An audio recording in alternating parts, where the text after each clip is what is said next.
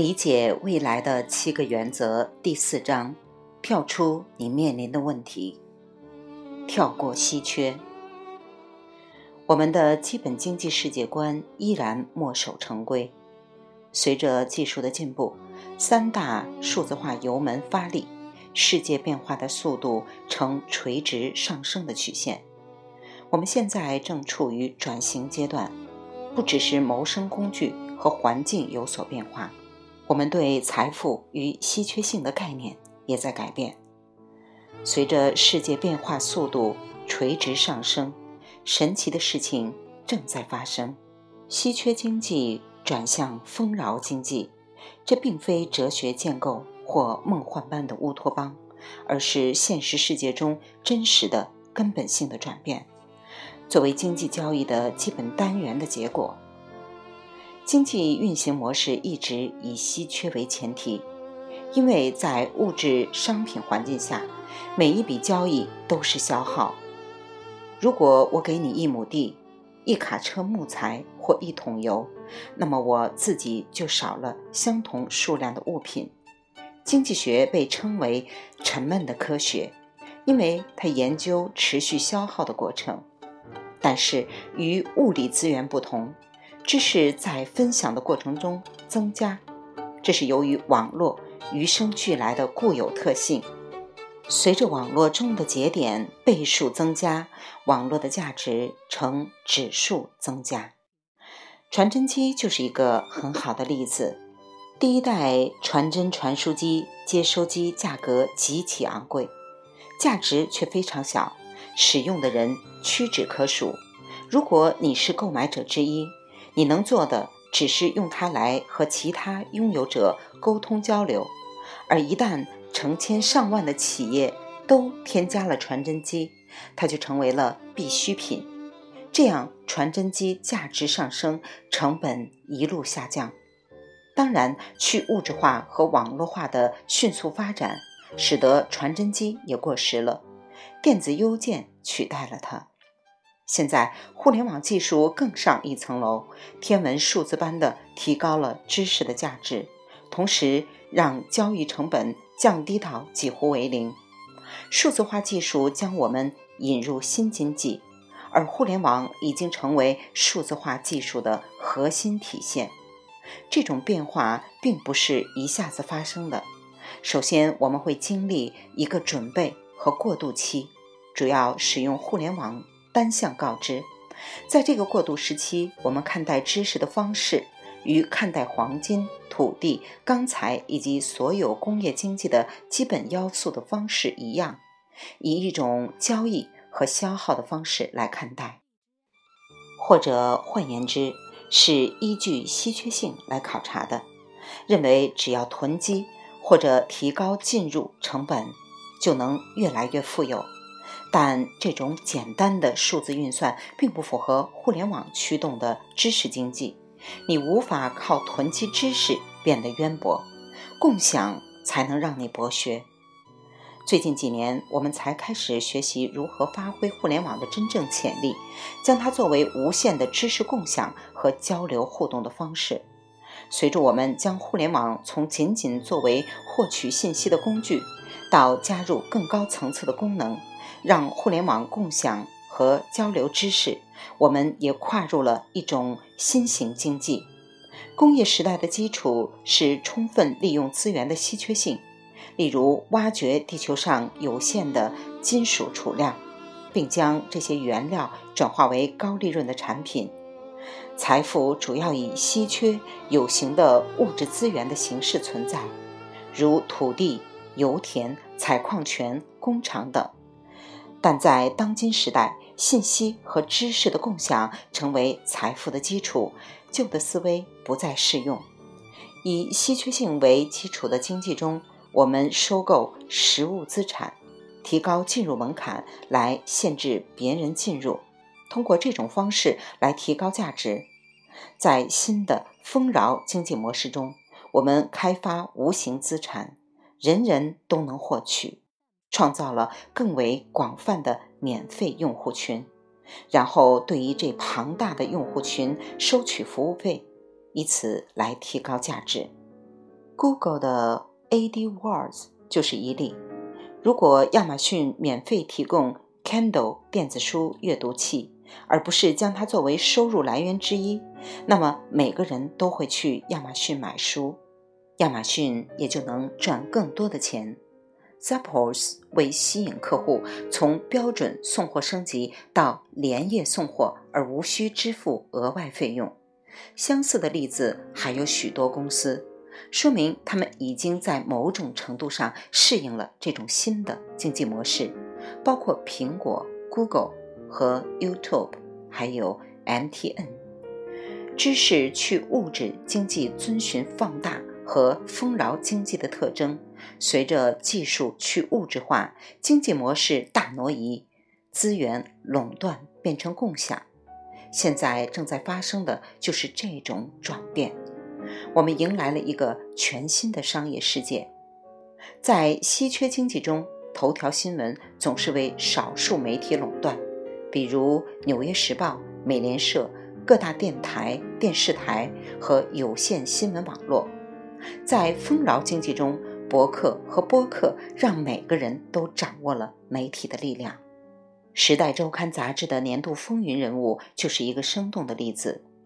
一九九一年，《时代周刊》的年度风云人物是 CNN 的创始人特德·特纳，表彰他在第一次海湾战争中的精辟报道。十五年后，《时代周刊》年度风云人物可能是你。正如《时代周刊》封面故事说的那样，二零零六年，社区及合作的规模前所未有。天下知识集大成的维基百科，拥有数百个频道的 YouTube 和网上大都会 MySpace，将媒体权利从少数人让渡给了多数人。这不仅改变了世界，也改变了世界变化的方式。这一史诗般的转变已酝酿多时，千百年来，我们想象着丰饶经济下的生活景象，提出各种理念和机制，试图创造这样一个世界：从古希腊的民主制度、罗马胜利性的公民权利概念，到英国大宪章，再到美国宪法废除奴隶制、妇女参政权。每一次创新都是个人自由权利的进步，也是对丰饶经济的预先体验。但是在这些历史进程中，我们仍然处在稀缺的世界中，怀着普遍的稀缺思维。然而，二十世纪中叶以来，我们第一次突破限制，通过先进技术创建了一个由稀缺到丰饶的世界。婴儿潮时期出生的人是怀着物质将极大丰富的期望成长起来的第一代，他们的父母是二战一代，从小被灌输的思维定式是努力工作才有可能获得成功、养家糊口。婴儿潮一代的思维定式是每个人都可能过上富足的生活，不只是那些极度勤奋努力的人，富足是一种常态。不再是少数人来之不易的奖品。这种世界观是二十世纪六十年代理想主义兴起的根源。然而，由于婴儿潮一代的父母对大萧条和第二次世界大战仍记忆犹新，即使到了婴儿潮这一代，稀缺思维也有挥之不去的影响。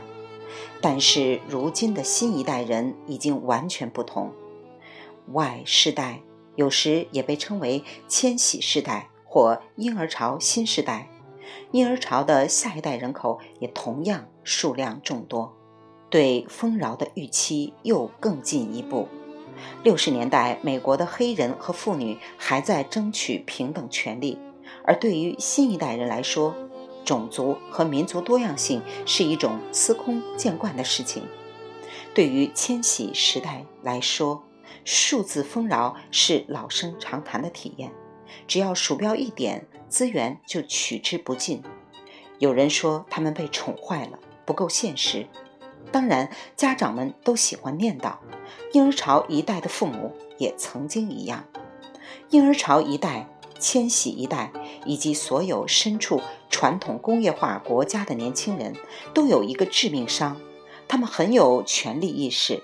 作为墨守成规的一部分，权力意识只会加深稀缺思想。好消息是，千禧一代以来的年轻人对未来的期望比大多数婴儿潮一代的人要高得多。三大数字化油门创造了一个丰饶的世界，这是我们以前从来没有想过的。随着越来越多人接受分享思维，他们会找到强大的工具来塑造更美好的明天。按照过去的方法，稀缺性思维和权力意识是需要解决的问题。如今，我们可以直接跳过这个问题。这并不是忽略事实，更不是小看稀缺经济的实际影响。稀缺和匮乏依然存在，全球还有数亿人居无定所，他们营养不良、衣不蔽体、食不果腹。事实上，贫困和经济不平等可以说是恐怖主义和其他形式的激进暴力蔓延的主要原因。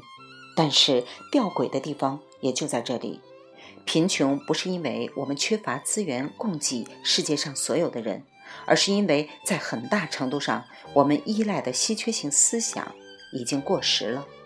相当大的程度上，我们仍旧固守有他没我的零和思维。既有的事物只有这么多，如果他们得到了，那么我们就没有了。这就是墨守成规的表现。稀缺性的思维是：我要保留所有想法，不被任何人所知。分享思维认为要分享所有最好的想法，建立一个强大的浪潮。水涨则船高。如果我们不断的坚持用旧的思维定式做事，后果将不堪设想。不论四大唱片公司还是三大汽车制造商，如果他们还用稀缺性的思维定势处理新情况，注定要走向灭亡。开工没有回头箭，分享才是新的游戏规则。有他没我的这个史前的经济游戏已经过时了。我们要同甘共苦。回顾第一章，我们可以运用这条规则来解决如何打造世界最佳汽车制造商的问题，并且能够更进一步。如果我们稍稍修改这个问题，变成如何制造世界上最好的汽车，想象一下会发生什么？我们应该采取怎样的策略，做出怎样的决定？未完待续。来自清音耳语子青分享，欢迎订阅收听。